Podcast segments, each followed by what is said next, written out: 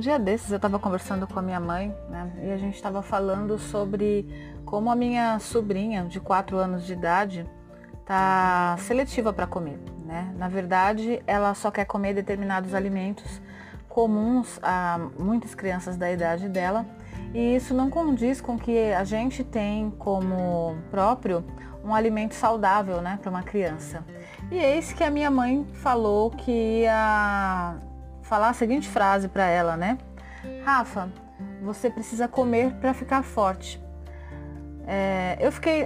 Aquilo me deu um plim na hora em que ela falou, porque passou um filme na minha cabeça e eu tive um super insight, né? Falei assim para ela, mãe, mas a Rafa ela já é forte, né? Porque ela, a Rafa é, minha sobrinha é uma criança é, grande, ela não é magrinha, não é mirradinha, não é pequena, ela é uma criança grande. E eu falei, mãe, você já parou para pensar que a gente carrega esse tipo de informação para nossa vida adulta? Quantas vezes nós, mulheres adultas principalmente, mas também acontece com os homens, mas a minha experiência pessoal é com, com a mente feminina, né? Quantas vezes a gente não come para conseguir se sentir forte perante algo na vida? E não é forte a força física, porque eu sei que quando a minha mãe falava isso para mim e fala para a netinha dela, ela quer dizer com ficar forte, robusta, saudável.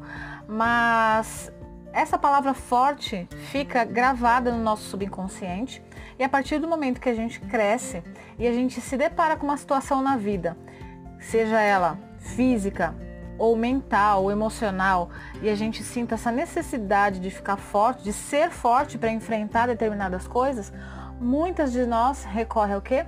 A comida. Você já parou para pensar se isso acontecia também com você, se acontece com você? É, eu tenho feito muitas viagens rumo à minha infância para tentar entender é, como era o meu relacionamento com a minha família e até como era o relacionamento da minha mãe, do meu pai com os familiares, com, com os meus avós. E faz muita, mas muita diferença mesmo a gente entender qual era essa dinâmica familiar, de onde vêm essas crenças. Porque essas ordens que a gente escuta quando é criança e que ficam armazenadas no nosso subconsciente acabam governando a nossa vida de adultos. Você já tinha pensado sobre isso?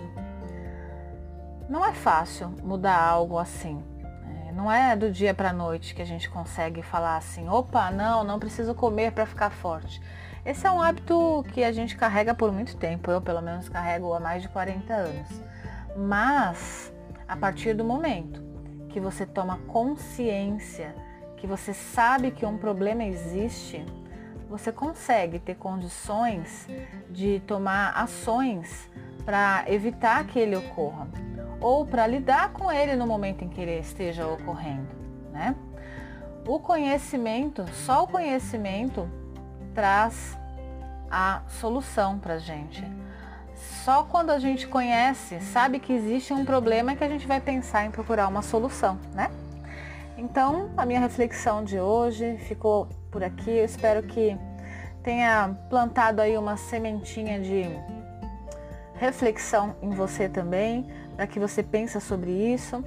E a gente se vê, se fala em outro podcast desses. Um beijo.